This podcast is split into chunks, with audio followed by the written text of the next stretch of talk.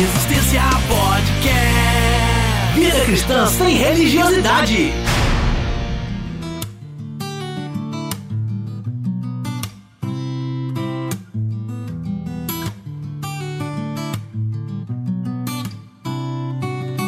Fala Resistência, episódio de número 61 no ar.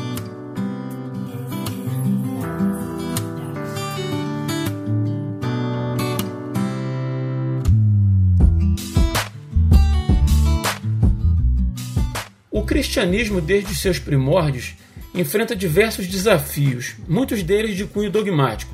Alguns desses obstáculos já estavam presentes e bem disseminados no mundo já há algum tempo, entre eles a soberania de Deus, que é uma das doutrinas mais controvertidas do meio cristão.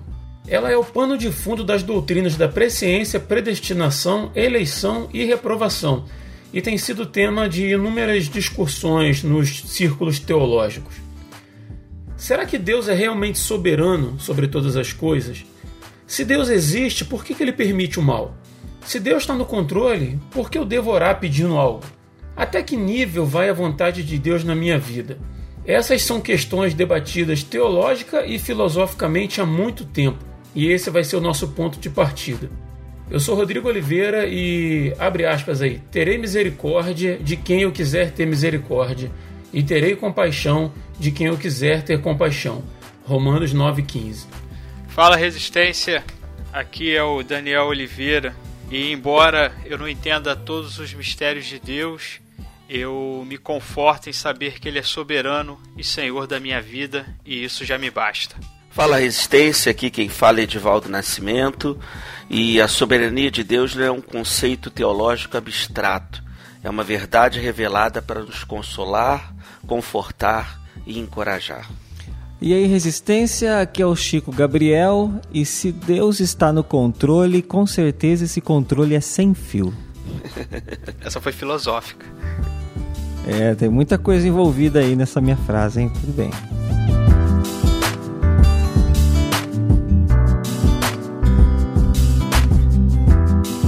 Essa semana, os ânimos foram acirrados no que se refere ao tema da soberania de Deus, quando o líder da Assembleia de Deus, Vitória em Cristo, o Silas Malafaia, fez um vídeo avisando que assim nas palavras dele, né, arregaçar. Né?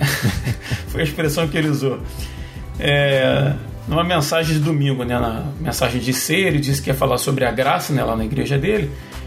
E ele disse que também ia acabar com a doutrina da predestinação, né, a doutrina calvinista da, da predestinação, nessa pregação. Né? E o fato é que, isso, que a, doutrina da predestinação, né, esse, assunto todo, a, a própria graça né, que ele falou, está intimamente ligada à soberania de Deus.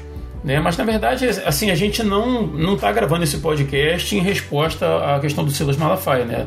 A gente já estava programado desde o início do ano, né, de nesse mês gravar esse, esse episódio sobre a soberania. E, então não tem nada a ver com a pregação do, do pastor, né? E muito menos a gente vai se propor aqui a defender ou, ou mesmo refutar a doutrina da predestinação, de acordo com o que cada um de nós aqui individualmente crê, né? Mas para muito além de, de toda essa polêmica que veio à tona nessa semana, a soberania de Deus e suas consequências é um tema comum a todo cristão. Né? Então, assim, acredito que isso se dê também devido a, a muito ruído sobre o tema e pouco estudo aprofundado das escrituras, né, por parte da maioria do, dos cristãos. Parece que a galera se pega muito em, em frases de, de Instagram, do, tanto dos que defendem quanto dos que criticam, né? E acabam não estudando com um pouco mais de profundidade. Então, assim, como não vai dar para a gente esgotar o tema aqui hoje, nós vamos conversar sobre alguns pontos-chave que são usados por cristãos e não cristãos tá? e tentar trazer alguma luz sobre o tema. E o primeiro deles é: se Deus existe, por que ele permite o mal? Bom, então, Rodrigo, a gente que entende que Deus é soberano e tudo que ele faz é segundo a sua própria vontade, segundo os seus próprios decretos, seus próprios decretos, e tudo isso é para ele demonstrar a sua própria glória. O fato de da gente lidar com o mal ou da, da existência do mal, a gente deve levar muito em conta é, como o mal veio, veio a existir, para depois a gente perguntar por que Deus permitiu a, a existência dele, né? Vai muito da, da concepção que você tem da origem do mal para você entender por que Deus permitiu que o mal, é, de certa forma, existisse no mundo. Eu vou trazer aqui uma definição de um teólogo que eu acho que ajuda a abrir um pouco a cabeça aí da galera. Segundo Bancroft, o mal ele não é uma criação como as demais coisas, ele é uma originação. Isso significa o quê?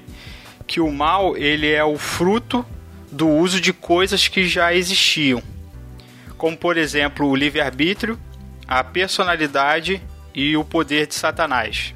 Deus dotou Satanás com essas qualidades e ele a usou para originar o mal ou para provocar o mal no mundo, né? E desse partindo desse ponto de vista, Deus é o mal que o homem provoca ou provocou também foi usado pela liberdade que Adão tinha, a sua personalidade e a opção que ele tomou de comer o fruto do conhecimento do mal, se rebelando contra a vontade de Deus, querendo ser uma criatura independente de Deus ou até maior do que o próprio Deus, né? Então Deus criou um mundo no qual o mal era possível e isto para demonstrar sua glória pelo fato de Deus saber lidar com isso e ao final ele vai conduzir tudo para um fim bom, como nos revela a Escritura, que tudo que Deus faz é benéfico, que ele tem um plano na criação e tem um plano redentivo e um plano de salvação eterna de um reino perfeito, puro, íntegro, aonde os homens vão viver em santidade perante Deus. Então a visão assim mais objetiva que eu posso falar sobre o assunto é que Deus permite o mal porque o mal de nenhuma forma atrapalha os planos de Deus ou dificulta ele de fazer qualquer coisa de realizar os seus planos. Muito pelo contrário, ele usa o mal do mundo, o mal existente né, na, na, na, na dos homens, no mundo como um todo, para que os seus planos sejam estabelecidos. Mas só que os planos de Deus são bons, os objetivos de Deus, a finalidade de Deus, aquilo que ele quer resultar, aquilo, aquilo que ele quer chegar, aquilo que ele quer concluir, aquilo que ele quer fazer é bom. Mas o meio que ele usa para chegar nessa plenitude de, de bem, de bondade, de, de qualidade, de excelência, passa pela, pelo uso da, das, das coisas ruins que o mundo acabou se tornando.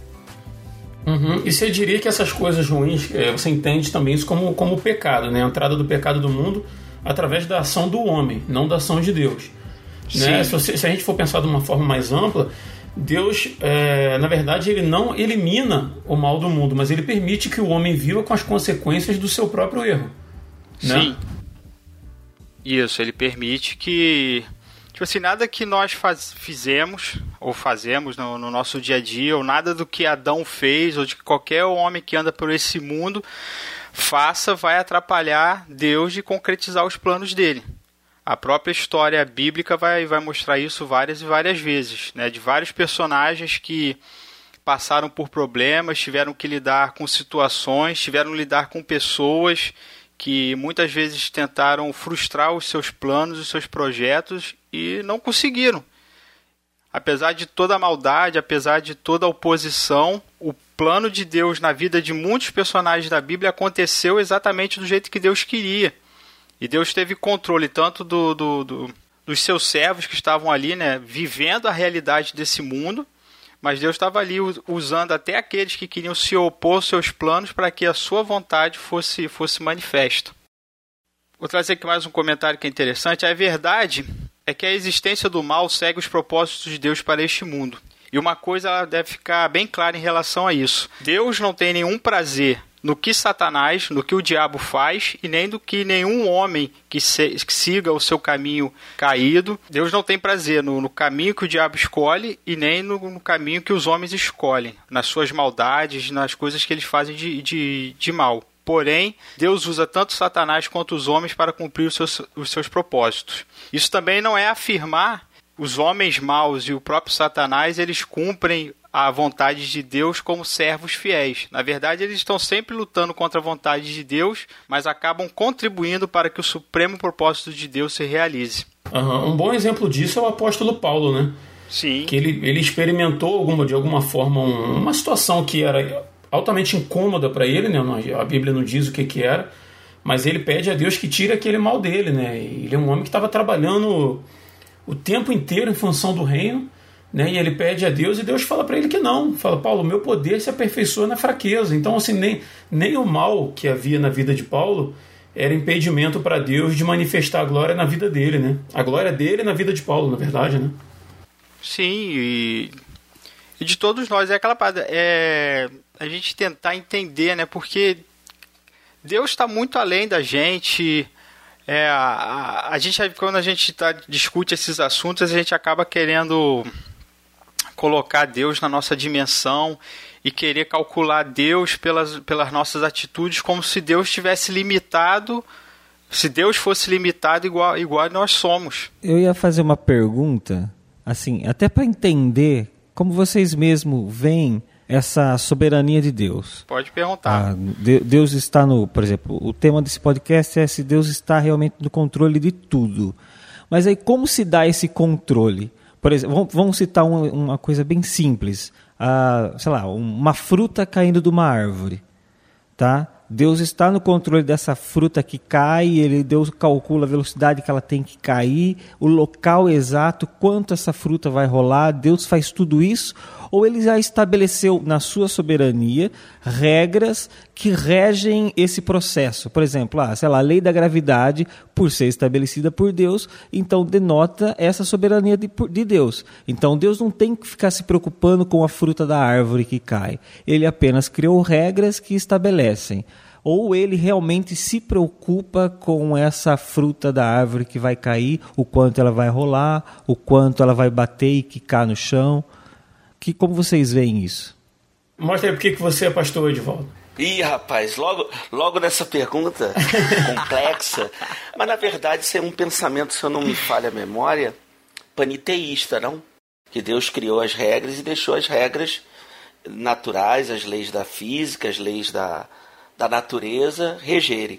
Mas de fato, a, você, a gente tem muita dificuldade, até o autor bíblico tem muita dificuldade também em expressar Deus, né?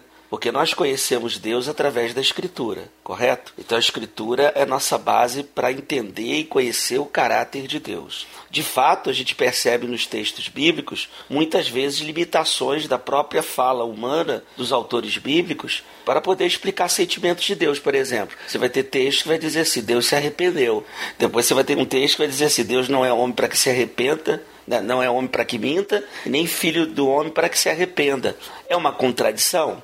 É uma dificuldade do autor bíblico de poder expressar um sentimento sobre Deus, né? Ah, eu creio de fato, é, essa é uma concepção que eu creio nas minhas leituras da Escritura, que Deus está no controle de tudo e de todas as coisas. A dificuldade que nós temos, é o que o Daniel é, bem falou, é que nós colocamos a nossa percepção de Deus conforme a nossa percepção humana. Evidentemente, o próprio autor bíblico utilizou, de, utilizou desse recurso. Por exemplo, o antropopatismo, né? Você atribuir sentimentos humanos a Deus. A antropo, o antropomorfismo, atribuir formas humanas a Deus, para poder explicá-lo. Mas há limitação nisso, porque Deus é um ser diferente né, de todos os seres criados, né? Então, a, a, em princípio, eu, eu acredito que Deus tem o controle de todas as coisas, porque Ele não tem uma limitação é, é, igual a nossa, que a gente precisa fazer os cálculos, né? Como você falou, né? Então, tem que fazer os cálculos para pensar. Não, Deus já de alguma forma, por Ele ser um ser é, autoexistente, já existiu antes de qualquer outra coisa. É um ser completamente diferente do ser humano, embora o homem foi criado à sua imagem semelhança, mas ele é um ser totalmente diferente. Existe uma doutrina muito pouco falada e até reformada, que é chamada doutrina da acomodação. Essa, essa doutrina vai dizer que Deus ele se acomoda como se fosse, como se ele estivesse se curvando para poder comunicar ao homem ou se revelar ao homem. Né? Quando você estuda a Bíblia, você vai ver que a, a revelação de Deus é gradual. Então Deus se acomoda à linguagem humana para comunicar a sua vontade. E muitas vezes nós, os receptores dessa vontade, e mais especificamente os autores bíblicos, vão ter dificuldade com isso também. Então, é, eu acredito que Deus está no controle de tudo, né? É, é, é Deus tem, ele não é limitado. Ele não pode simplesmente criar regras que ele, que ele não tem como quebrá-las também, porque Deus tem como quebrá-las. Os próprios milagres estão aí para isso, né? Os milagres são podemos dizer assim, se Deus de fato criou algumas regras naturais, os milagres muitas vezes vão quebrar justamente essas regras, né? Então Deus não. Mas, mas né? aí não seriam ações pontuais? Sim, sim. Edvaldo, assim, eu, eu quero dizer no sentido assim, para não parecer que eu estou no time do Chico. Não. não, mas não é isso não. É, é porque, tipo assim, é, tudo que existe, a criação, existe em Deus. Uhum. Certo? Nada existia, ele criou tudo que existe. Então nós, nós, toda a criação existe no ambiente Deus, né, sob o controle dele de alguma forma. Uhum. Mas acho que o, Chico quis dizer é no sentido assim de a, a, questão da maçã que ele usou uma questão simples lá, a maçã madura e tal, e cai. Se, se isso trabalha dentro das regras criadas por Deus para a natureza, certo? E essas regras funcionam de acordo com o que ele estipulou, assim como a órbita dos planetas, por exemplo. Né? Ele estipula uma ordem quando, a, é, quando, quando, se diz no livro de, de Jó, assim, de uma, de uma forma até uhum. é, romantizada, de que com as, com as minhas mãos eu medi o mar, eu disse as águas só vão até aqui e tal. Deus criou leis para uhum. essa criação dele. E isso, de certa forma, é o controle de Deus sobre a criação. Uhum. O Chico acho que pergunta de uma maneira mais pontual. Se em, todos, em todo ato que acontece na criação, há uma vontade de Deus expressa para que aquele ato aconteça. Uhum. Porque assim, se Deus estipula que naquele momento aquela maçã vai cair, isso não é simplesmente pelas leis que ele pré-estabeleceu, né? se não está ali no, no, automático, vamos dizer assim. É, como você explicaria, por exemplo, um, um, caso? Isso foi perguntado por um amigo, por esse amigo ateu que eu falei. Uma menina cristã pegou um Uber para ir para o trabalho e o cara do Uber levou ela para um terreno baldio, estuprou ela, largou ela toda machucada lá e fugiu. E ele vem me questionar, poxa, como é que isso acontece com uma pessoa cristã e tal? Há, há uma, uma. Assim, eu não, sei, eu não, sei, nem o termo que eu vou usar, se eu vou usar vontade permissiva, porque o, o mal aconteceu na vida dela. É. Esse mal é consequência do uhum. pecado que a humanidade, em Adão e Eva, permitiram a entrada no mundo. O afastamento de Deus da humanidade, né? Uhum. Como é que você explicaria isso aí? Eu estou tentando ser assim mais, mais claro para a gente não, não ficar pensando muito amplamente, entendeu? Para tentar chegar ao ponto que o Chico quer, quer entender nisso aí. Até porque, ó, deixa eu só concluir um pouquinho. Diga. Até porque esse pensamento que eu comentei era até para chegar nessa questão do mal praticado pelo próprio homem ou vice-versa. Uh, uh, porque eu eu, eu acredito na soberania de Deus. Eu vejo Deus como soberano em todas as coisas. Deus está acima de tudo e acima de todos, né? E olha que eu nem faço campanha para o Bolsonaro. Olha, olha a mentira, pô. ah, mas assim, mas, o que eu quero dizer é o seguinte: uh, mas nessa soberania, eu acho que talvez Deus não tenha feito uma forma assim, é, é, que nem você mesmo falou, às vezes a gente não pode colocar Deus no formato humano, do, nos sentimentos humanos e da maneira que o, ser, que o ser humano pensa é diferente do pensamento de Deus que é infinitamente maior e mais projetado do que o nosso, assim. Mas o que eu quero dizer assim, Deus, na sua soberania, ele talvez não tenha feito o homem e, e colocado essa, vamos dizer assim, essa liberdade para o homem, é, mesmo como uma regra é, que ele mesmo tem estabelecido. Então, por exemplo, estamos falando mesmo do livre-arbítrio do homem de praticar uhum. o bem ou praticar o mal. Né?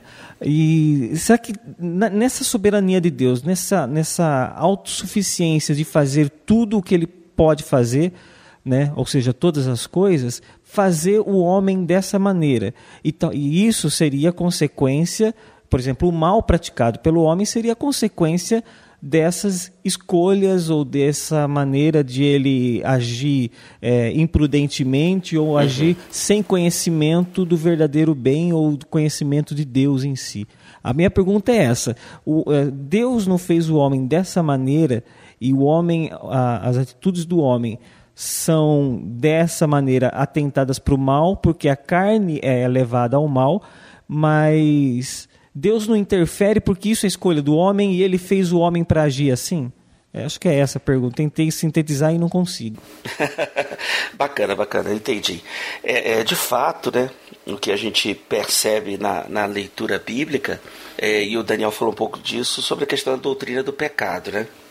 É, a, a, impressão que nós temos, teologicamente falando, quando a gente faz uma, uma reflexão teológica, é que de alguma forma Deus criou um homem com limitado, né? mesmo na sua, na, mesmo os primeiros casais, né? porque a teologia reformada ele, ele tenta explicar que, que o livre arbítrio de fato aconteceu somente no Éden, né?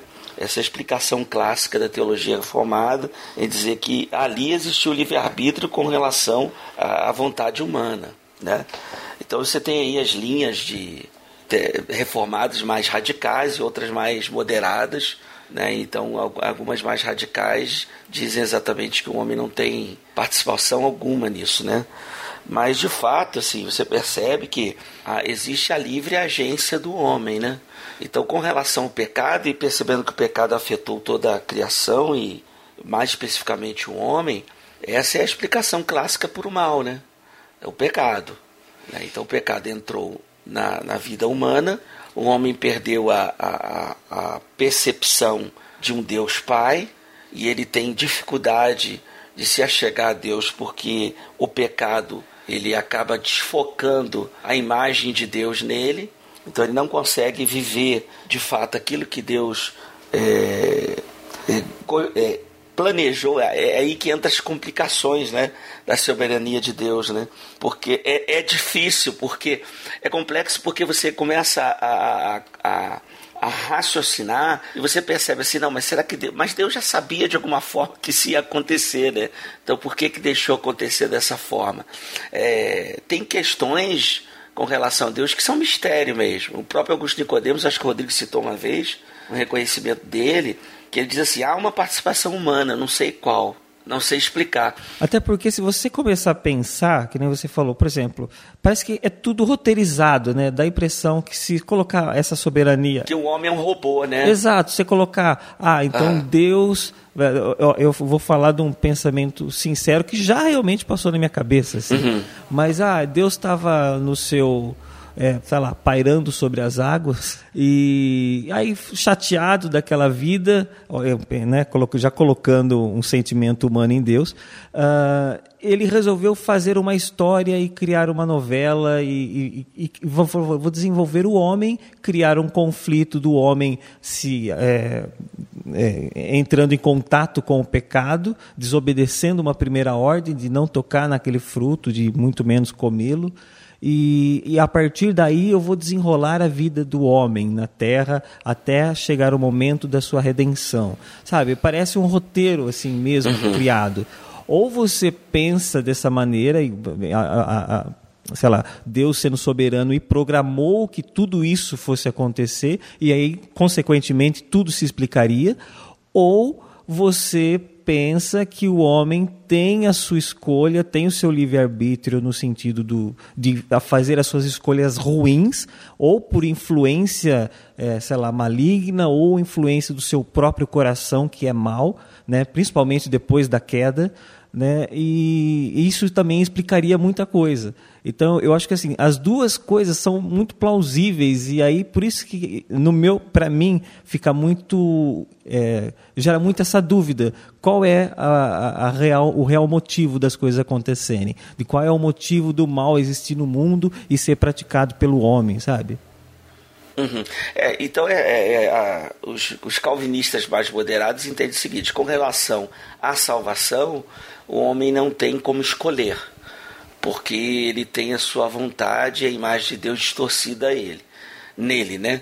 E com respeito a, a, a, a outras decisões fora da salvação, ele tem de uma certa forma uma, uma liberdade, né? ou talvez uma liberdade limitada, Alguns autores vão dizer que é uma falsa liberdade. É, é, é, um, é uma linha muito tênue, né? Você, é, por isso que é muito difícil às vezes, às vezes explicar. Eu não gosto de trazer muito uma explicação formatada, porque aí você, trazendo uma, uma explicação muito fechada, surge muitos outros questionamentos, né? Então eu acredito sim que Deus, na questão da relação, eu, eu acredito dessa forma, com relação à salvação, Deus conforme a sua vontade, né?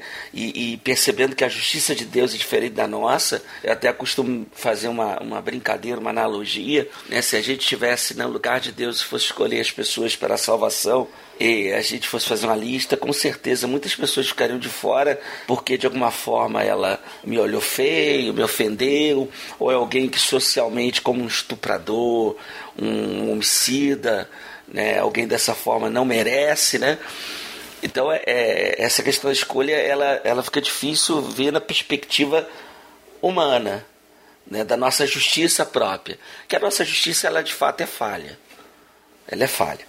Né? Então eu acredito que Deus, é, ele, ele na sua vontade, o seu querer, ele escolhe. Mas a partir de então, tanto aqueles que foram escolhidos ou não, eles têm a liberdade de algumas escolhas, alguns atos. Né? Agora, com relação a essa, essa questão que o Rodrigo falou, né? isso é muito complexo. Se você tiver um pensamento muito fechado, você vai dizer o seguinte: ó, Deus permitiu de fato que ela fosse estuprada, acabou e pronto. Né? Né? Aí você vai trazer uma ideia de um Deus demiurgo, um Deus mau, um Deus de alguma forma punitivo, né? Então ou permissivo, né, de uma ou certa forma. permissivo no sentido de é que é que para gente é, é, mais uma vez voltando o nosso sentimento e transferindo esse sentimento para Deus, porque eu olho uma situação dessa e falo, se fosse eu ali tivesse o poder de evitar que isso acontecesse, eu teria feito. Se eu fosse, sei lá, um super-herói e conseguisse pegar e sabe, mas eu imagino uhum. Deus vendo essa situação e, e, e não fazendo nada, sabe? Então parece que é uma coisa que Deus ruim é esse? Mas aí, Chico, é a gente usar a nossa mente limitada né, e, e, colocar essa, essa limitação como parâmetro para achar, achar, ou entender ou definir aquilo que Deus deveria ou não fazer, porque Deus é amor. Né? Assim, para mim, para mim é ponto pacífico de que não tem aquela expressão o sol nasce para todos. O sol nesse caso é o pecado e suas consequências. O homem desobedeceu e colhe dessa desobediência, colhe os frutos dessa desobediência. Pela graça de Deus, vai haver uma redenção. Para alguns, não para todos, mas vai haver redenção. É, então, assim, tudo que eu passo de ruim nessa vida, esse, o sol nasce para todos, pode acontecer de amanhã eu ser assaltado, levar um tiro na cara e morrer. Uhum. E Deus não deixou de ser menos Deus para mim por causa disso, porque se eu morrer, eu tô salvo. É, é, você, e... você mais do que eu, porque você mora no Rio, né? Sabe que o Rio é mais perigoso. Exatamente. Exatamente. Ah, mas ele mora no interior, rapaz. É. Mais tranquilo. Olha, olha o texto. Olha o texto. Porque para mim, desculpa aqui, o texto de Romanos 8. Romanos 8, 18. Porque para mim tenho por certo que as aflições desse tempo presente não são para comparar com a glória que em nós há de ser revelada. Então, assim, se a irmã lá foi estuprada, se, se eu levei um tiro, ou qualquer coisa nesse sentido. Ou uma doença, né? Ou uma doença, ou um abandono, uma traição são consequências desse mundo caído que a gente vive.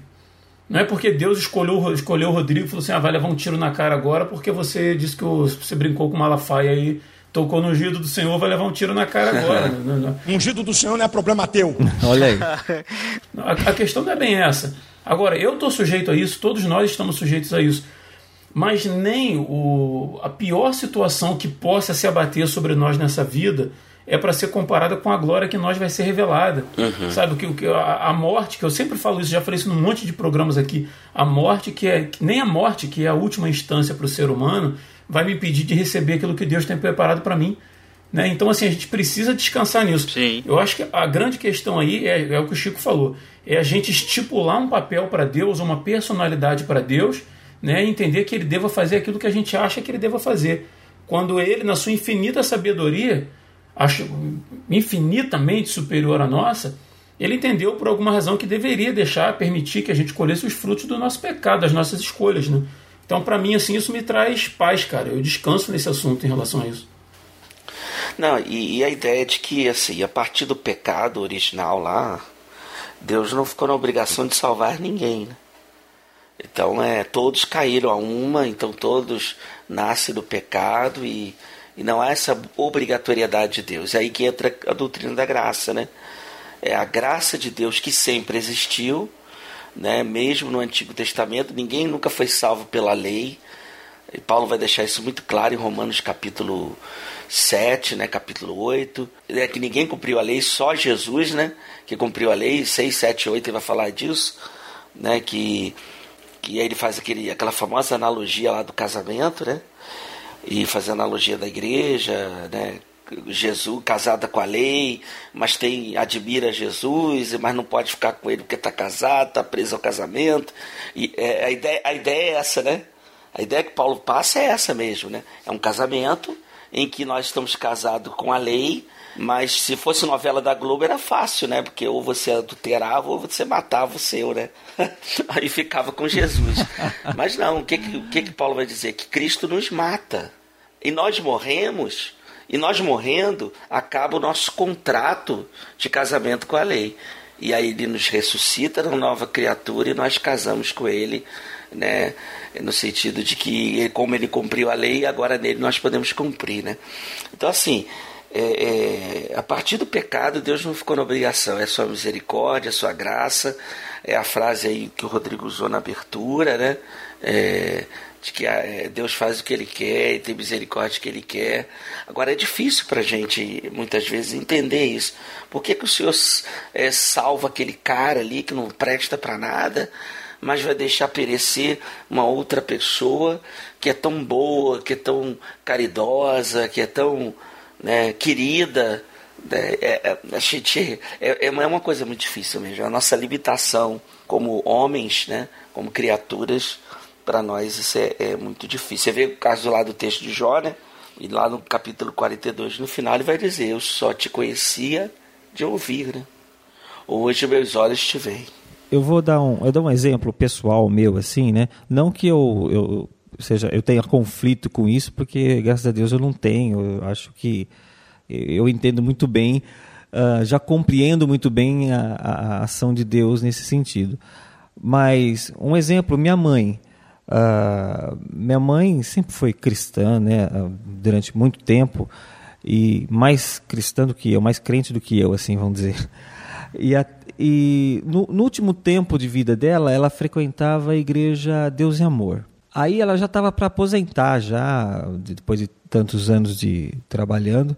E aí eu lembro um dia que ela chegou para mim, ela falou: "Bom, eu agora eu vou me aposentar, então agora eu só tenho que preocupar com o meu coração, porque ela estava com um problema de coração, então ela ia fazer, ela tinha feito cateterismo e ela ia fazer uma operaçãozinha para resolver o problema, porque ela falou que uh, ela ia se aposentar e o, e o sonho dela é apenas trabalhar para o Senhor.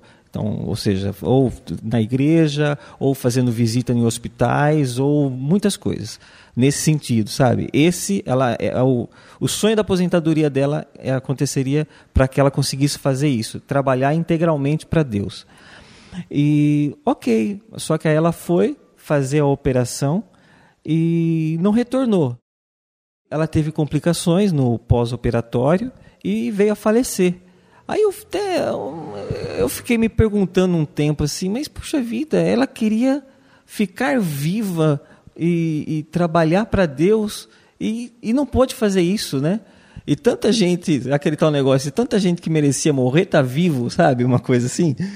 E, mas não, hoje eu, hoje eu entendo, até do sentido de que a vida nossa está nas mãos de Deus então, se ele, se ele acha que já é suficiente o que foi feito, então, para ele, como diz a palavra, Deus tem um prazer, de uma certa forma, na morte do justo. Né? Ele, porque esse está salvo, né? enquanto o pecador ainda não está.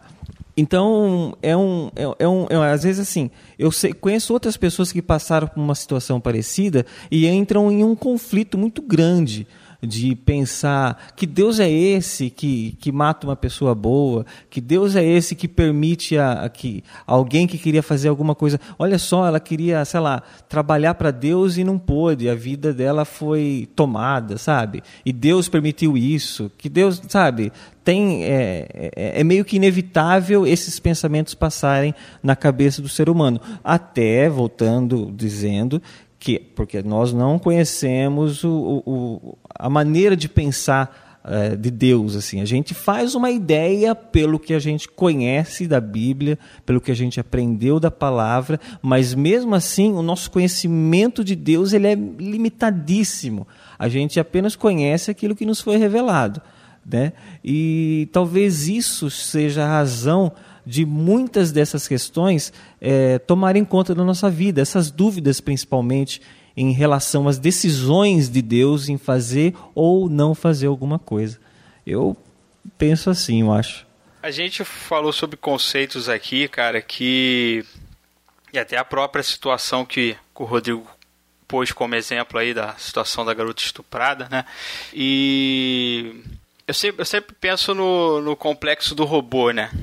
Porque parece que alguns momentos da nossa vida, quando a gente analisa a soberania de Deus, a gente reclama que a gente dependendo da perspectiva que a gente analisa a situação, nós só somos robôs respondendo a comandos de Deus, né? E mas quando é da minha vontade ou é do meu feitio, eu quero que Deus me dê liberdade, eu quero que Deus me permita agir do jeito que eu quero. Só que quando coisas ruins acontecem no mundo, eu quero que Deus seja aquele cara que programa robôs, que aí impede o cara de atirar, que impede o cara de matar, que impede o cara de, de, de roubar e desviar milhões da política. E é aquela parada, né? A gente. É aquela velha briga, né? Ou Deus está no controle, ou, ou eu quero que Deus me controle, ou eu quero controlar Deus para que Deus controle os outros do jeito que eu quero que as pessoas sejam controladas. E a gente fica nessa briga, né? E ao mesmo tempo a gente briga com os próprios conceitos que. O Edivaldo ele falou um negócio aí sobre o livre-arbítrio e a livre agência. Eu não quero voltar no assunto, mas eu só quero deixar um pouquinho claro sobre, mais uma vez falar um pouco sobre isso, mas para deixar claro Deus e o seu posicionamento. É o livre arbítrio, ele seria a capacidade de agir de forma contrária à própria natureza. Então, quando Deus deu o livre arbítrio para Adão, Deus criou Adão santo, puro e justo, mas ele deu a capacidade de Adão se virar contra essa essa sua natureza santa, pura, justa. Ele deu a capacidade de Adão escolher o bem e o mal. Ou Adão ficava em Deus como uma criatura submissa a Deus e aí ele permaneceria no seu estado de bom, ou ele ele brigaria contra Deus e, cai, e cairia no mal. E aí a gente pergunta, pô, mas por que Deus deu essa oportunidade para Adão, né? Porque a gente hoje vive as consequências das atitudes de Adão. Então hoje a gente preferia que Deus tivesse programado Adão para continuar certinho, obediente a Deus. Só que a decisão que Adão tomou não afeta o plano de Deus para o mundo. Deus continua Senhor, Deus continua Salvador e ele vai exercer justiça. E diferente da decisão que Adão tomou, a vontade de Deus, que é pura, santa, étriga, é, íntegra, vai ser realizada e ele vai salvar o, o, muitos pecadores, muitos pecadores vão se redimir, vão se arrepender do, do, do, que se tornaram, do que são e do que fazem. E aqueles que não se, arrepend, não se arrependeram e não querem se arrepender e querem continuar num caminho de malignidade e querem continuar nessa rebeldia que Adão entrou, vão ser destruídos. Esse é o nosso consolo, que indiferente da ação que Adão tomou, da consequência que ele trouxe para o mundo, Deus interferiu nessa história, ele entrou né, né, nessa, nessa equação e, diferente da escolha que ele fez, Deus está interferindo. O, o Ed falou sobre livre agência. É, nós, reformados, não entendemos que o homem tem livre-arbítrio, porque ter livre-arbítrio é você ter a capacidade de ir contra a sua própria natureza. Nós entendemos que todos os homens têm uma natureza caída. A livre agência seria a liberdade que o homem toma dentro dessa, dentro dessa natureza caída que ele tem. Nós, como pessoas caídas, corrompidas pelo pecado, temos certas liberdades para tomar a decisão A, a decisão B. O próprio Jesus ele fala que ele, num dos seus ensinamentos, ele diz assim: vocês que sendo maus dão bons frutos é, quem, quem de vocês que é mal vai dar uma pedra para o seu filho se ele pedir algo de comer? Quer dizer, Jesus reconheceu a natureza humana como sendo inclinada para o mal, mas ao mesmo tempo ele disse que apesar da inclinação maligna do homem, o homem ainda toma atitudes boas. Mas ele diz: se vocês pedirem, o meu Pai vos dará o Espírito Santo, que é o que falta para consertar a nossa natureza e é de onde vem toda a bondade. Então, é mais a gente, a gente entra mais uma vez nessa questão. Se o homem, na sua livre agência, continua tomando escolhas A ou B, ruins ou boas, e continua dando vazão à sua natureza, Deus também está trabalhando. Ele não tá, eh, Deus não está impedido, não está incapacitado, Deus não está bloqueado, Deus não está interferido por causa das mais atitudes dos homens. Ah, o caso aí da garota da garota estuprada, pô, o Rodrigo falou perfeitamente, cara. É a escolha que Adão fez. Nós vivemos num mundo onde existem pessoas mais. Talvez o a questão ali não seja Ah, onde é que estava Deus ali que não permitiu, não permitiu o estupro? A pergunta é onde está o homem que não dá vazão a Deus para que coisas boas sejam feitas no homem? Onde é que estava Deus na, na mente do coração desse estuprador que se achou acima do bem e do mal e, e, e, acha que pode tocar no corpo de uma, de uma mulher e violar o corpo dela para realizar o bel prazer dele. Onde é que estava Deus dentro do coração desse homem? Deus não estava ali. Onde estava a, a, a submissão dele à autoridade de Deus? E acho que Deus vai ficar calado, que Deus vai ficar quietinho em relação a essa atitude da, da pessoa. E a, e a moça que, a cristã, hipoteticamente estuprada, ela vai sofrer ela vai sofrer com, com, com se caso a situação, isso é hipotético, mas caso aconteça, ela vai sofrer. Porque isso é viver no mundo que, na realidade que nós vivemos. Assim como Paulo sofreu, assim como Davi sofreu, assim como Jesus sofreu, né? Isso. Assim como José, que foi vendido pelos seus irmãos, sofreu, né? Pela, pela inveja dos seus irmãos. Mas, é, às vezes, essas situações, ela, a, a, a pergunta não é cadê Deus? A pergunta é como é que os cristãos lidam com isso. Né? Nós temos uma, perspectiva, uma perspectiva de que, embora exista a maldade no mundo, não é não é a maldade que governa, é Deus que governa. E ainda que o mal físico imediato nos alcance, Deus vai vencer no final. E nada há de se comparar com Deus vai fazer, ou com a justiça plena e perfeita que Deus vai fazer nos fins dos tempos. É ruim, nós vamos sofrer, nós vamos chorar, nós vamos padecer, vamos sentir a dor, vamos sentir o trauma, mas Ele há de enxugar toda lágrima. E essa promessa ninguém pode impedir. Adão não impediu com seu livre-arbítrio e nenhum homem com a sua livre agência, dando vazão à sua natureza caída, vai impedir que Deus enxugue a lágrima dos seus filhos e que ele faça justiça no mundo. Todos se colocarão de pé e aplaudirão Deus quando ele julgar o mundo. Amém. E, e você vê que esse negócio é tão complexo, né? Que desde a década de 30 tem uma teologia que foi muito pensada é, e ficou é, ela foi muito é, foi formulada na década de 30, teologia do processo, depois ela ficou meio que abandonada, aí pelo caminho foi ressuscitada com outro nome chamado teísmo aberto, né? E dois ícones de eh, cristãos no meio cristãos acabaram de uma certa forma eh, levantando essa bandeira, que foi o, o, o assembleano, né? Ricardo Godin e o batista Ed Henrique né? Que é o teu é o, a, a, o teísmo aberto, né? que, resumindo poucas palavras, uhum. é como se Deus precisasse deixar de ser Deus, tornando-se menos onipotente, onisciente, para que ele não fosse responsabilidade por, por esse sofrimento no mundo. É uma forma de, de tentar isentar Deus do mal no mundo. Né? Você vê a preocupação, é até saudável, né? Eu digo saudável porque é uma preocupação de mostrar que, que Deus não, não, não se importa, né? É, mas só que é muito complexo isso, né? Então, a ideia é uma de... tentativa humana limitada de explicar. É uma, é uma né? tentativa humana, isso. E, é limitada de explicar.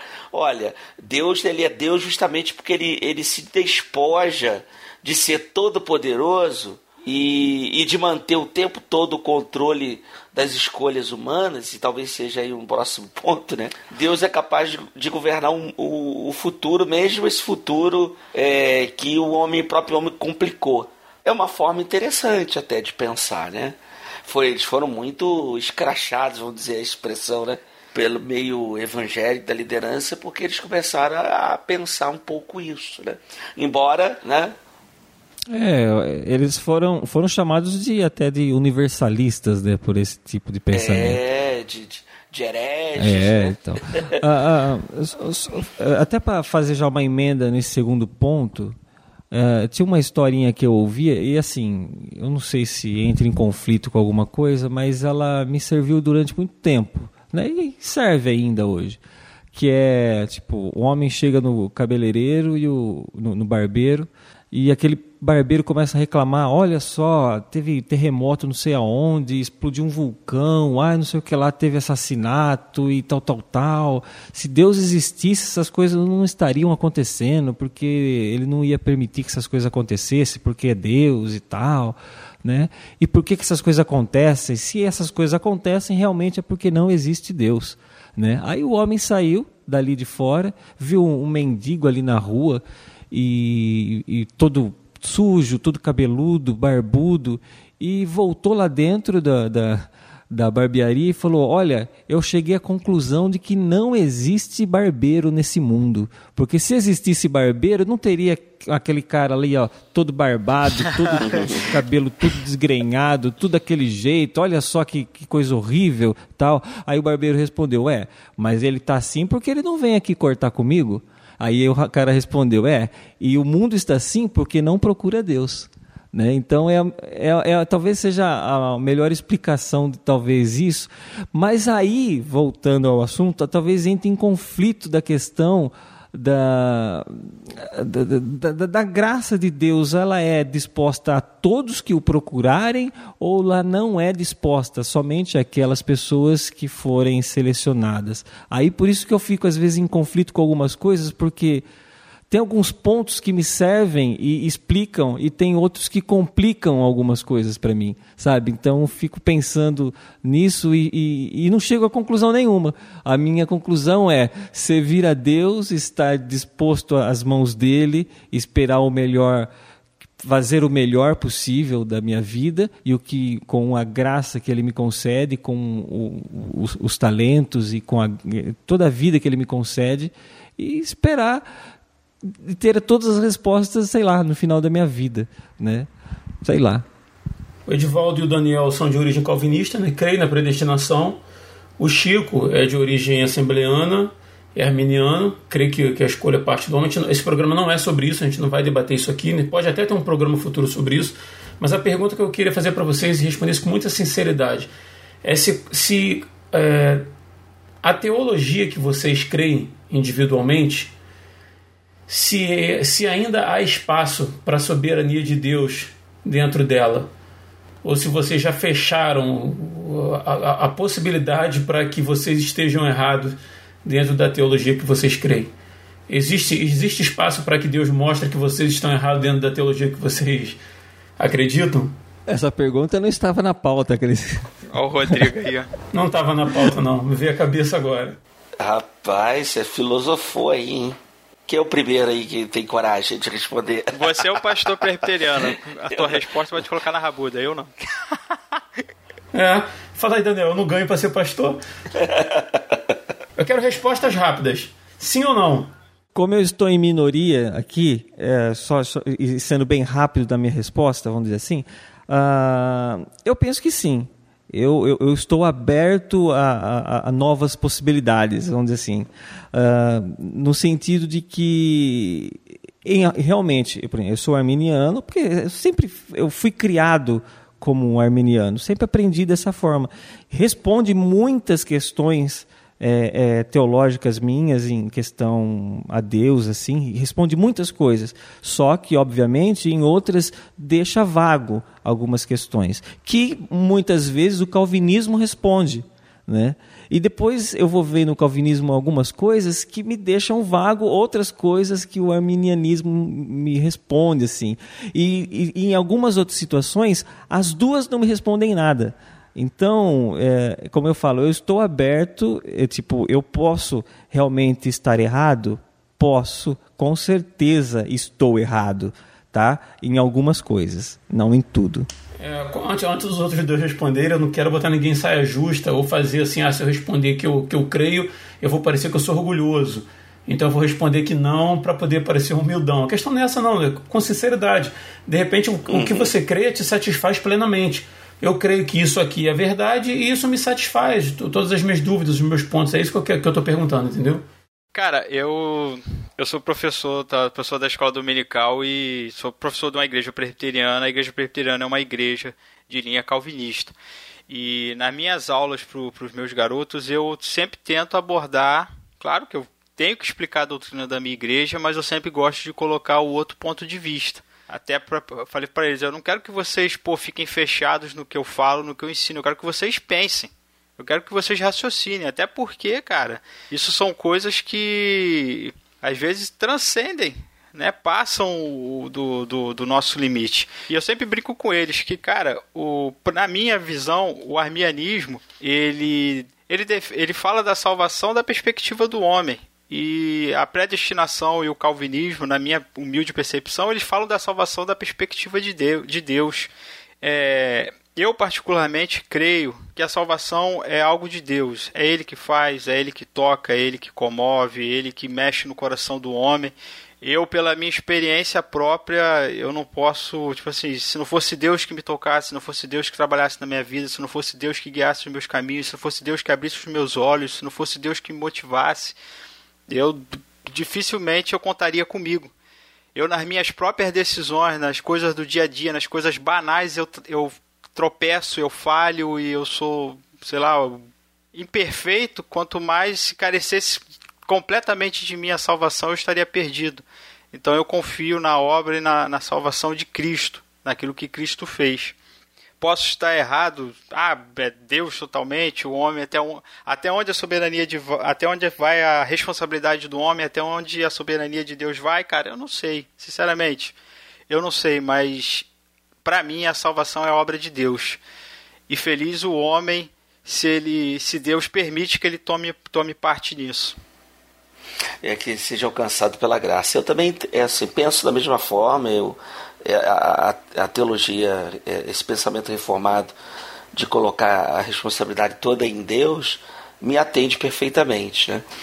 É, eu, eu entendo da mesma forma que o Daniel, né? se fosse a graça de Deus que me alcançasse, eu acho que eu, por conta própria, não, não, não iria conhecer o Evangelho. É claro que Deus usou um camarada aí que me chamou para to vê-lo tocar bateria. Né? É, o rosto que te falar. Vai lá me ver. Ele disse assim: não, vamos lá, porque conheceu. Conhe... Falou de Jesus para mim, não. Ele falou assim: ah, vamos lá vê-lo tocar bateria. Mas eram outros tempos, né? É, Mas, é que você não era crente. Se eu falasse para ir para a igreja assistir um culto, você não ia. É, né? Como verdade. você gostava de música. Você, você usou estratégia, né? Mas assim, essa ideia da, de que Deus é, é, escolhe e que a gente não pode cair da graça, ela na verdade nos traz uma grande segurança, né? De saber assim, não, se Deus me chamou, Ele não vai me lançar fora, né?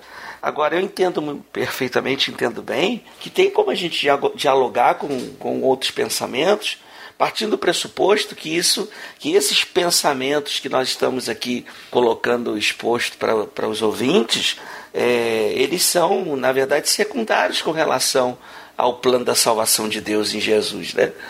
Né? Se é Deus que fala comigo, me chama, ou é você que aceita, o que, o que importa para nós, de fato, para todos nós, é que Cristo morreu pelos nossos pecados.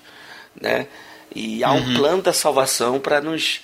É, para que nós sejamos salvos, que há um pecado no mundo, que o pecado separou é, a toda a humanidade de Deus, e Deus deu aí a oportunidade de nós conhecê-lo de fato como Pai. Agora, se ele escolhe ou se nós escolhemos, é, fica a cargo de, de cada igreja, né? cada linha teológica. Né? Não, as teologias estão aí há mais de 500 anos e elas não. Ainda não, é. não satisfizeram e, ninguém. E, que a te, e que a teologia de fato é o discurso sobre Deus. Exato. Né? Então, Exato. na verdade, a gente elabora discursos sobre Deus para tentar explicá-lo. Mas a gente chega em alguns pontos, tanto calvinistas como arminianos, vão chegar em certos pontos que não há explicação. Né? Não há explicação humana. Agora, quando você é, começa a, a, ser radical de um lado ou de outro, né, você acaba excluindo o outro. Né? Eu, eu, eu dava aula no seminário arminiano, né? dei aula no seminário arminiano por, um, por alguns anos, né? Né? E, e, assim, volta e meia eles ficavam me provocando com relação a essas questões, né? Mas eu via neles assim uma, o que eu posso dizer? Eles tinham mais necessidade de provar o ponto deles do que nós. Porque eu acho que a maioria dos calvinistas se sente muito confortável dizer, não, Deus escolheu, me escolheu, eu sou, eu sou miserável e Deus me chamou e ele tomou a iniciativa de me chamar. E a gente fica descansado nisso, né? Mas eu percebi que que eles têm mais vontade de, de provar que estão certo que nós. Como disse o Ariovaldo Júnior, ele falou assim: Eu não sei se quem está certo são os calvinistas ou arminianos, mas com certeza os calvinistas dormem mais tranquilo. Exatamente, né?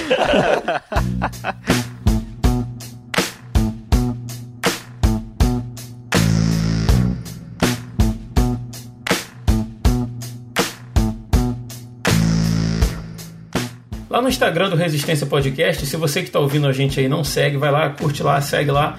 Eu abri um espaço no Stories para. Joguei o tema lá que a gente ia gravar e abri um espaço para a galera mandar perguntas que eles queriam ver é, respondidas aqui no programa pelo pessoal que está participando.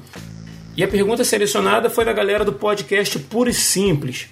E a pergunta é a seguinte: Como podemos colocar a vontade de Deus no centro das nossas tomadas de decisões? Aí vem aí a soberania de Deus, o livre-arbítrio do homem. O, o programa já está muito fácil até aqui, né? Então a gente vai, vai manter ele aí. Como podemos colocar a vontade de Deus no centro das nossas tomadas de decisões, de forma a tornar essas decisões mais significativas para o reino? Fala aí, Chico, Mala... oh, Chico Malafaia. É uma garotada que nem tirou a fralda no evangelho ainda, que não entende nada, não aprendeu nada, nunca sentou em banco de escola dominical. Oi, Chico Gabriel. É que a gente ficou falando Malafaia aí ficou na cabeça. Desculpa. Ah, tá. Foi de propósito.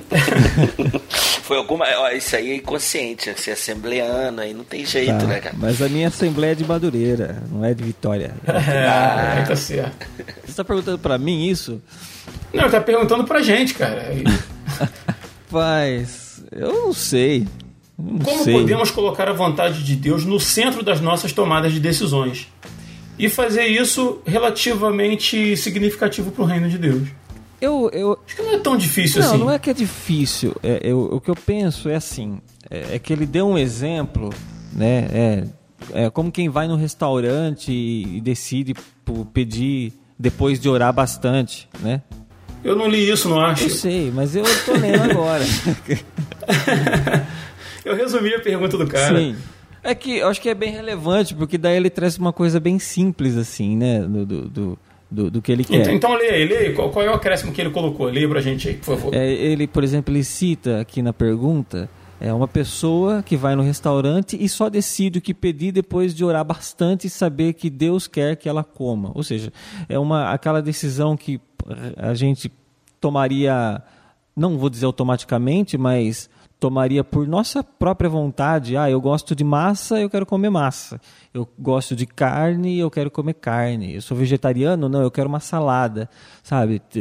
Eu não não preciso, vamos dizer, olha, que fique bem claro, eu não preciso de Deus para tomar uma decisão do que eu vou comer ou do que eu não vou comer. né? Então, eh, aí a gente parte para outras coisas, por exemplo, ah, eu vou escolher a pessoa com quem eu vou casar. Ah, eu gosto daquela, eu gosto da fulaninha, eu vou começar a namorar com ela, vou convidar ela para sair. Mas será que é da vontade de Deus, né? Será que eh, Deus quer que ela se case comigo? Não sei. Não sei, eu não tenho como responder isso e talvez Deus não vai chegar para mim e aparecer um anjo e falar, ó, case com a fulaninha, sabe? Não vai bem acontecer isso. De repente eu posso começar a namorar com ela, né? E baseado na maneira que eu aprendi bib- biblicamente ou das questões da, da, do, meu forma de pensamento bíblico, do, da maneira que eu interpreto, eu percebo que aquele namoro não é bom para mim e não vai ser bom para o meu futuro, nem talvez eu seja bom para ela. Né? De repente, eu não, eu não sou uma boa pessoa para ela. Ela precisa de outra pessoa. A gente não se dá bem junto. Então, eu acredito assim que Deus ele me capacita a tomar algumas decisões. Ele me faz com que, é lógico, é, não a a Bíblia diz que o coração do homem ele é enganoso. Então a gente tem que tomar muito cuidado com o que a gente decide por sentimento, a gente decide por paixão, a gente decide por, é, por empolgação. Do mesmo jeito que de repente eu vou ver um filme no cinema e saio muito empolgado e acho que aquele é o melhor filme do mundo, né? No outro dia eu posso ter um pensamento diferente. Poxa, acho que não é bem daquele jeito, acho que não é bem aquela coisa. Ou seja, a gente é enganado por nossas próprias paixões. Então eu penso que quanto mais a gente começa a se aproximar de Deus, com, com, com, quanto mais a gente consegue. É, pautar as nossas decisões em prol do reino de Deus, eu acho que essas decisões começam a ser mais fáceis de serem tomadas. Elas começam a ser mais é, certeiras, vamos dizer assim. Porque aí eu tomando uma decisão, não é, não, acho que não é nem bem como tipo o que Jesus faria se estivesse no meu lugar, porque eu não sei o que Jesus faria, né? Eu, eu, às vezes eu tenho uma vaga ideia de como Deus, Jesus agiria, porque ele agiu assim em outras situações, mas eu não sei de tudo. Ah, como de, ah, Jesus agiria, ah, sei lá, eu vou tomar um café. Será que Jesus tomaria um, um, um, um café forte, um café fraco? ou um café com leite? Não posso saber isso, né? Mas eu sei como eu tomaria essa decisão. E isso não influi né, na, no meu futuro, não influi no, sei lá, de repente influi, né? Não sei. De repente tem alguém ali. eu não sei, eu estou falando um monte de coisa e eu não sei o que responder. O fundo é isso. Eu vou parar por aqui, porque eu já estou devagando demais. eu estou me confundindo Vai, continue aí. Ô Chico, você quer dizer no sentido assim, que de repente tem um cara sentado lá com uma arma escondida e ele fala assim, eu, eu quero me matar, vou matar ou não? Eu falo assim, vou ver ali, se aquele, aquele cara de óculos ele pediu um, um expresso, eu me mato. Se ele pedir um café com leite, eu vou viver minha vida. Isso, cara, tipo eu assim... não sei, eu pode de repente é isso. Ou chega alguém do meu lado e fala: Nossa, você toma café é, com leite? Que legal, eu também tomo. Ah, eu sou desviado da igreja tal. Que coisa, sabe? Inicia uma conversa e a partir daí. Eu não... É mais surreal do que o cara querendo se suicidar.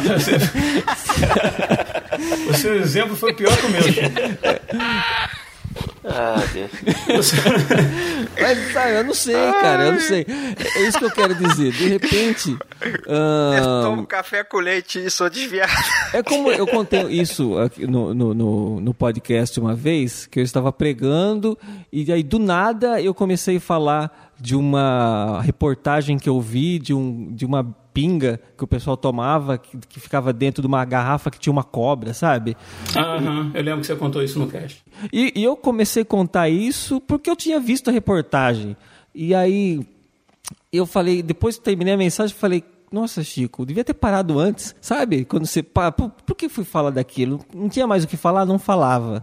Né? Só que aí no final da, do, do, do saindo depois de ter terminado, alguém chegou para mim e falou: "Puxa, Chico, cara, o que, que você falou ali? Ó, eu foi o que eu fiz ontem. Eu tomei uma pinga com cobra."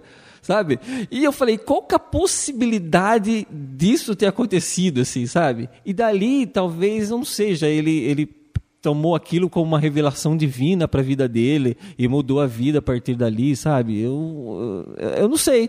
Uma coisa que para mim era muito aleatória, muito é, sem sentido, né? É uma decisão minha ou uma é, um equívoco meu serviu para uma alguma obra justa que eu nem fazia ideia, sabe? Então a gente não tem como saber exatamente a, o que eu decido, as coisas que eu faço em que maneira elas vão influenciar outras pessoas. É lógico, eu posso tomar decisões as melhores possíveis, né, de fazer o bem, de amar as pessoas, de abraçar, de sorrir para as pessoas, porque eu sei que isso é, influencia bem as pessoas. Eu já sei que isso já são meio que praxe de vai dar certo, assim, né? É, mas ter a certeza de que nossa tomada de decisão é a mesma tomada de decisão de Deus, não sei. De repente, eu, como arminiano, posso pensar que eu tenho controle das minhas decisões e isso em nada influencia. Né? Ou, como calvinista, talvez eu pense que as minhas decisões são as decisões de Deus. Né? Eu não sei nem se é essa a definição dos dois, mas tudo bem, estou colocando. Uh, é, que as minhas decisões são vindas da vontade de Deus e por isso elas vão influenciar em alguma coisa ali na frente. É, eu não sei, realmente, para essa resposta eu não tenho. Ele deu até o exemplo do, do restaurante, eu acho que isso aí ele abre muito esse leque porque começa a tratar de coisas relativamente banais. Né? Mas quando ele fala na, na pergunta dele de a questão de ser relevante para o reino, eu penso o seguinte, cara, minha resposta para ele seria que eu, como cristão, creio que o Espírito Santo habita em mim, como habita nele, como habita em vocês, né? E eu creio também que nós somos guiados pelo Espírito Santo que habita em nós. Então, assim, o cristão ele precisa crer nisso e buscar agir corretamente em todas as áreas da vida dele. Eu devo visitar aquele irmão, eu devo orar por aquela pessoa, eu devo fazer o bem. Cara, o diabo não vai vir no meu ouvido soprar, mandar fazer essas coisas, não, cara. Então, assim, ó, como eu sei que o Espírito Santo habita em mim, cara, eu tenho que estar atento e, e claro, conhecendo a palavra.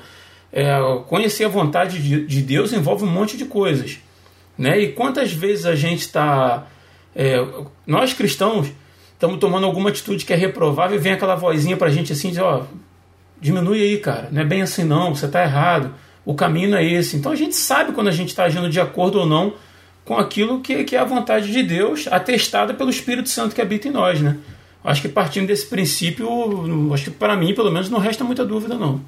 É, de... Não, sim, sim. É, é, é, assim, é só rapidinho, Edivaldo. É, já falei um monte, mas eu vou continuar falando.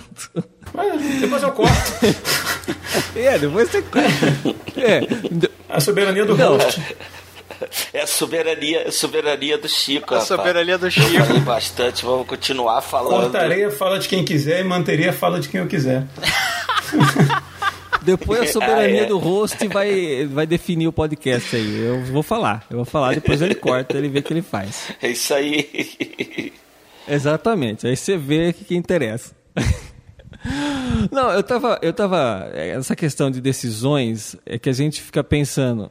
E, e às vezes a gente não tem. Eu, eu penso assim: a partir do momento que você começa a conhecer a palavra de Deus, começar a entender as vontades de Deus né, para a nossa vida, você começa a tomar essas decisões mais, mais facilmente. Né? Uh, mas a partir do momento que você não acontece nada, você é guiado pelo seu coração e você vai fazer muito mais besteira na vida do que, do que coisa boa.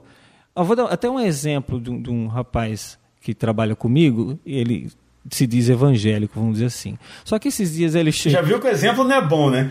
Falou que o cara se diz evangélico. é. Não, ele chegou para mim evangélico. outro dia. Não, a gente estava. Uh, não lembro que a gente estava uh, em algum lugar com uma, umas outras pessoas assim. Aí o pessoal bebendo, né? Que não são cristãos e tal. Ou mesmo que tivesse, né? E aí ele fala, ô, ô, ô, fulano, você não vai beber? Falando para ele, eu tava ali também, né? Aí ele falou, não, não, eu não bebo, não sei o que lá, eu sou evangélico e tal, né? E essa foi a resposta dele. Aí, não sei o que aconteceu, outro dia a gente estava conversando e ele estava falando que saiu à noite e tal, e, e, ali na, na, na, roda que eles estavam ali tinha um, tra... É, bem a palavra dele, tinha um traveco, né? mas que traveco lindo, ele falou, sabe? Que não sei o que lá. Olha, eu pegava aquele traveco fácil, sabe? Uma coisa assim. que isso, cara? Ele falando isso. Que né? isso? Eu falei, cara. Não, eu sei. Então, aí eu. Eu falei assim, cara, tipo assim, quer dizer que você não bebe porque é crente, mas é isso que você quer dizer, sabe? Eu não entendo. Não sou nenhuma santa. Qual que é o seu ponto de decisão do que é certo é. e o que é errado, assim, é, sabe? Meu Deus do céu, cada coisa, né? Então, é uma. É, uma, é, é por isso que eu falo. É, eu entendo uma limitação dele em conhecimento da vontade de Deus para a vida dele e tal. Mas, cara, você vê alguns absurdos que denotam exatamente essa, essa, essa corrupção do, do coração humano, do coração que às vezes não está com Deus, que nem você falou, o Espírito Santo estando dentro de mim, ele me ajuda, ele colabora nas minhas decisões, até porque ele não me convence do pecado somente para a questão de eu é, me, chegar-me a Deus assim numa primeira vez, mas ele continua esse processo de convencimento do pecado. Ele é aquela vozinha que às vezes a gente pensa, tem na cabeça, que as pessoas falam de consciência, mas eu penso nele como é, eu penso como o Espírito Santo me dizendo, Chico, não faça isso. Tá vendo? Ó, isso aqui pode acontecer isso, isso, isso, isso, isso. Né? E aí você, opa, é verdade. Ou seja, me convence do meu erro, me convence do meu pecado até antes de eu praticar, tá? Porque depois que pratica, aí vem o arrependimento, né? Aí é, é pior. Mas ok, vai, continua aí. Eu já falei demais. Posso falar? Vai, vai, vai, Edivaldo, vai, corta eu. Me corta, Edivaldo, que hoje eu tô on fire aqui. hoje ele tá que tá. Tomei um café aqui, rapaz, bom, hein? Mas assim, eu acredito no seguinte: é, nem todas as coisas Deus vai deixar claro para a gente fazer. Né? Tem coisas que Deus vai falar com a gente e a gente vai entender diretamente, tem coisas que não. Isso não significa que a gente vai ficar parado, né? Que já dizer assim, não, agora eu vou ficar aqui esperando. Quando Deus falar comigo, uhum. aí eu vou fazer. Não, a gente vai tomar as nossas decisões. É aí que entra a questão dos parâmetros que o Rodrigo até falou. Nós temos um padrão, temos parâmetros que a Escritura coloca para que a gente faça, né? Então a gente já sabe até o que não fazer, a gente sabe muitas coisas que a Escritura já deixa claro para gente nas nossas decisões. Claro, tem coisas que Deus já falar com a gente. Não faça. Ou faça. Né? A gente vê o exemplo de Paulo. Há uma situação lá que Paulo queria ir para um lugar e ele vai dizer: o Espírito o Espírito Santo não nos deixou ir, mas era vontade dele ir para aquele lugar. Há momentos que Deus não fala nada com Paulo e Paulo toma as suas decisões. Né? Então, assim, há momentos que Deus não vai falar com a gente claramente, a gente não vai entender a vontade de Deus na, em determinadas situações, né? mas a gente vai ter que tomar decisões. E aí entra os parâmetros que a Escritura, que a Bíblia nos ensina, né? o porquê daquelas decisões, a decisão que a gente vai tomar, as motivações, né? enfim. Então eu acredito dessa forma, né? que fazer a vontade de Deus é justamente isso. Você tem um padrão né, que a Bíblia te ensina, né, aquele padrão, então você vai trabalhar dentro daquele padrão. Agora há momentos que Deus vai dizer claramente com você: faça desse jeito. Não faça desse jeito. Vá por esse caminho. Vá por outro caminho. Mas já vai momentos que Deus não vai falar nada diretamente com você. O que, que você vai, vai deixar de fazer? Em Mateus 9, Jesus ele faz uma instrução sobre aquele lance do vinho novo e odres novos, né? A interpretação comum é que Jesus estava falando que a doutrina dele não, não, não se adequa, a, doutrina, a nova doutrina dele, que é a é a verdadeira doutrina, não se adequa com o ensinamento ultrapassado, rígido e mesquinho dos mestres fariseus.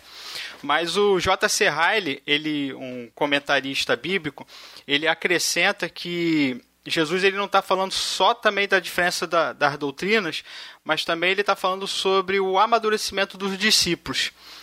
Enquanto os fariseus queriam que os discípulos fossem igual eles eram, né?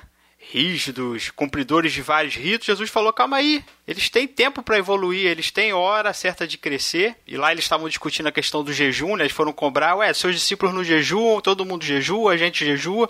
Jesus falou: calma, no tempo certo, quando eles estiverem maduros e aptos para praticar o jejum, eles vão fazer. Não é agora, não é nem o momento deles, de, de eles fazerem jejum, mas quando for, eles vão estar prontos para fazer.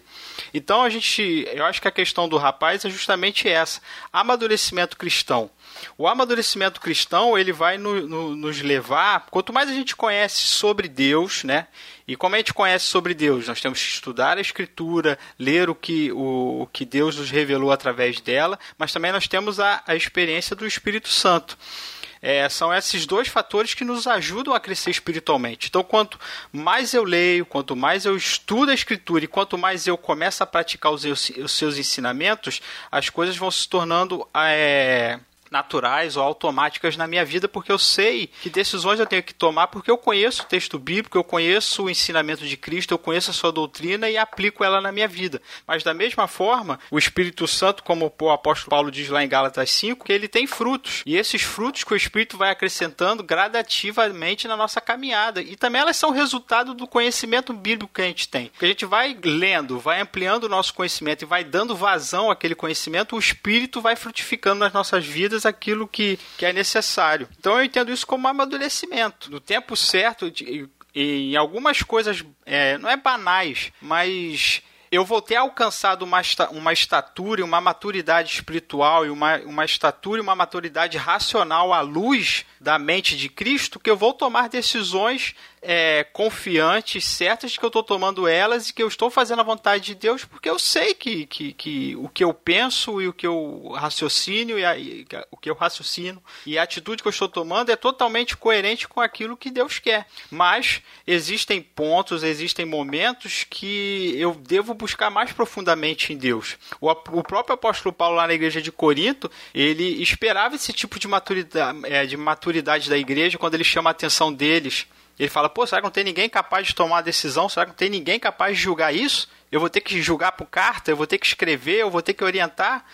Pois já eram para vocês estarem suficientemente maduros para tomar esse tipo de decisão. Mas em outros pontos, e a própria carta em si, Paulo tratou de assuntos que os, que eles não estavam capazes de entender e Paulo, na sua maturidade, no seu crescimento espiritual, trouxe a explicação. Então foi necessário eles escreverem a Paulo pedindo orientação e Paulo, capacitado, orientasse eles. Quer dizer, era um assunto que eles, por vontade própria, não poderiam tomar decisões ou, ou especular a vontade de Deus. Eles esperaram, esperavam a resposta de alguém maduro. Para encerrar, eu, eu convido é, aos nossos ouvintes a lerem o capítulo de Jó, capítulo 31 de Jó. Por que esse capítulo é interessante? Porque os teólogos eles dizem que Jó é, ele viveu na época dos patriarcas. Então Jó viveu antes da lei de Moisés e viveu muito, muito, muito antes de Jesus Cristo ter pisado no mundo. Só que quando Jó, nesse capítulo 31, Jó faz uma, def uma defesa e faz um relato de como ele vivia. Quando eu li esse capítulo, eu comecei a identificar coisas que a lei de Moisés, que na lei de Moisés tinham sido escritas, e coisas que Jesus falou no Sermão do Monte. Eu falei, pô, mas como é que Jó sabe disso tudo se ele nasceu antes da lei ser escrita e antes de Jesus Cristo ter pisado no mundo? É porque o conhecimento de Deus aquela parada, quem busca, e, o livro de Jó é bem enfático nisso, de que Jó era um servo e temente a Deus, ele era íntegro e reto e temia o Senhor. O conhecimento de Deus está aberto a todos os homens. Se nós buscarmos a Deus, ele nos vai, ele vai dar conhecimento de si próprio a nós mesmos e vai nos fazer crescer espiritualmente. Então, para mim, o livro de Jó, capítulo 31, é uma prova disso. Leia lá e tente pensar na lei de Moisés e tente pensar nos ensinamentos de Jesus e você vai identificar naqueles versículos o evangelho e isso é uma prova de que Deus fala a mesma coisa desde o princípio do mundo. Só não ouve quem não quer, só não aprende quem não quer, só não amadurece quem não quer. Show de bola. Espero que esteja respondida a pergunta da galera do podcast Puro e Simples. Um abraço para vocês aí. Ainda não ouvi, confesso, mas quero conhecer o trabalho dessa galera e o link para o podcast deles está na descrição desse episódio.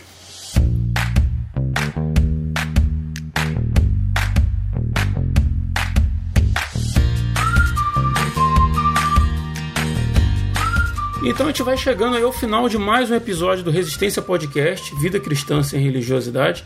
E a gente vai abrir aquele espaço já de praxe aí para a galera que participou, se quiser fazer um agradecimento, fazer um comentáriozinho final, uma recomendação. E eu vou começar aí com meu amigo Edivaldo Vieira. Fala aí, Ed. Eu quero agradecer aí a todos, né, pelo carinho, né, de podermos participar juntos aí de mais um podcast, né? E espero que a gente tenha ajudado um pouco vocês aí que, que vão nos ouvir, estão nos ouvindo, né? Melhor dizendo. É. Que, que ajude vocês aí na, na caminhada cristã, porque o nosso propósito aqui é esse, te abençoar. Agradeço aí pelos meus amigos e irmãos, por estarmos juntos aí mais, em mais uma gravação, junto nessa jornada em rumo à eternidade. Deus abençoe a todos. É isso aí, como diz o Will, essa amizade vai seguir pela eternidade, né? Grande Will, amém. Mas Daniel, fala aí, Daniel. Deixa seu recadinho final aí para o nosso ouvinte. Então, mais uma vez, quero agradecer o Rodrigo aí pela, pelo convite. Fiquei um, uns meses de férias no Resistência só de ouvinte. agradecer o Edivaldo e o Chico, que enriqueceram esse programa com a sabedoria que Deus tem derramado na vida deles. É, a minha recomendação é um pensamento. A gente discutiu tanta coisa aqui, né, sobre a soberania de Deus, a responsabilidade humana, o que que eu faço, o que que eu deixo de fazer. Independente, cara, da, da, da, da sua linha teológica, Deus fez o que ele tinha que fazer, mas ele chama o homem uma responsabilidade. E eu sempre penso em Caim e Abel. Caim e Abel é a resposta do mundo para o chamado para Deus. Deus é gracioso e se aproxima daqueles homens. Um reconhece a soberania de Deus e lhe oferece algo agradável. O outro se rebela contra Deus e, e mata aquele que queria agradar ao Senhor. A pergunta que eu faço diante das oportunidades que Deus tem te dado, diante da soberania de Deus que tem te chamado para a vida eterna, para a salvação e para ser um cara legal, que resposta você tem dado? Você é um Abel que gratifica o mundo, que traz alegria para o mundo, ou você é um Caim que traz maldade, traz perversidade, traz tristeza, não acrescenta, não soma, não serve para nada. Eu respondo para você: diferente da escolha que você tomar, Deus será glorificado. Ou porque ele vai te salvar e te transformar num Abel, ou porque ele vai trazer justiça sobre os caís rebeldes do mundo. E para encerrar aí, para fechar com chave de ouro, meu grande amigo Chico Gabriel. Deixa aí, Chicão, sua recomendação aí para o nosso ouvinte. Ah, bom, eu agradeço primeiro por ter sido chamado para participar desse programa, que eu mais sabatinei os outros convidados do que eu falei, né? Porque... Não, mas, mas foi bom, foi sim, bom. Sim, sim, é. Uh, mas eu queria até recomendar uma, uma canção que ela fala bastante sobre essa questão de, de, de, como a gente não compreende às vezes as vontades de Deus e a gente deixa para trás e fica imaginando é, totalmente diferente do que aquilo que ele tem planejado, né? É, e, e, a, e, a, gente percebe que a soberania de Deus ela é absoluta na nossa vida. Uh, que é uma música do Estênio Márcios que se chama Tapeceiro ela fala da, de, de, ele faz uma alusão da, da construção de como o tapeceiro faz a sua obra e de como Deus faz a sua obra na nossa vida também, que é bem interessante. Então, é, eu deixo essa recomendação para vocês e já agradecendo, como já falei lá no começo, é, de ter participado, estado com vocês aqui e eu garanto que eu saí mais enriquecido do que vocês porque eu acho que eu aprendi mais com vocês do que vocês comigo hoje. Obrigado, gente, por ter me chamado para moleque modesto por ter me chamado para participar desse aqui. Não, eu não sou modesto. Eu sei que tem alguns programas que vocês aprendem comigo mais do que eu aprendo com vocês, mas não é o caso desse, que é o contrário. Agora você não foi humildão não, agora você foi bem arrogante. Não, eu estou sendo, eu estou sendo sincero, né? É que se eu falo uma coisa, eu sou humildão e aí eu caí na descrença. E se eu falo o contrário, aí eu rebato essa humildade, então eu fico no meio termo. Eu quero ficar no meiro termo. tá certo. Tá certo. Tirou 5 lá, 5 aqui, juntou 10, média 5, passou de ano. Exato. Tudo certo. Eu fico na média.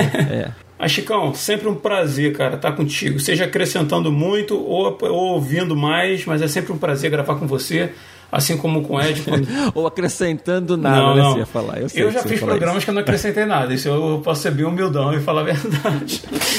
Mas não, é sempre um prazer gravar com vocês, cara. Eu sempre aprendo alguma coisa e é sempre muito bom. Obrigado pela participação de vocês. Para você que está ouvindo a gente aí, não deixa de seguir a gente lá no Instagram, em arroba Resistência Podcast. Você tem a oportunidade de participar com sugestões, mandar perguntas, interagir com a gente lá. E também a Confraria Resistência no WhatsApp, o link está aí na descrição. Participando lá da Confraria, que é um grupo que a gente tem, onde a gente é, junta a galera que grava com a galera que ouve o Resistência Podcast. Vai ser um prazer bater um papo contigo lá. Beleza? No mais é isso, a gente vai ficando por aqui e até o próximo dia 20. Eu sou Rodrigo Oliveira e se você está ouvindo isso, você é a Resistência. Que eu me lembre de respirar de ouvir mais do que falar, de parar enquanto o tempo voa, aceitar que até maldade dá em gente boa, achar que tudo que acontece é pessoal, a respeitar o tempo das pessoas, ter paciência com o que é banal.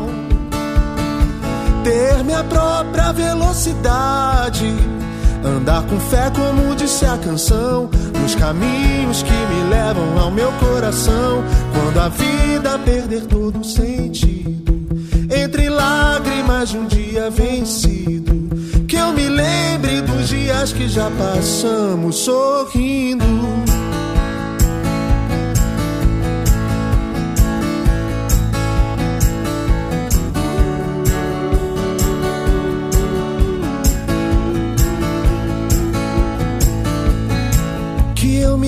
de não jurar, de fazer mais do que falar, de sorrir mesmo que seja pouco e não criar expectativas por ninguém.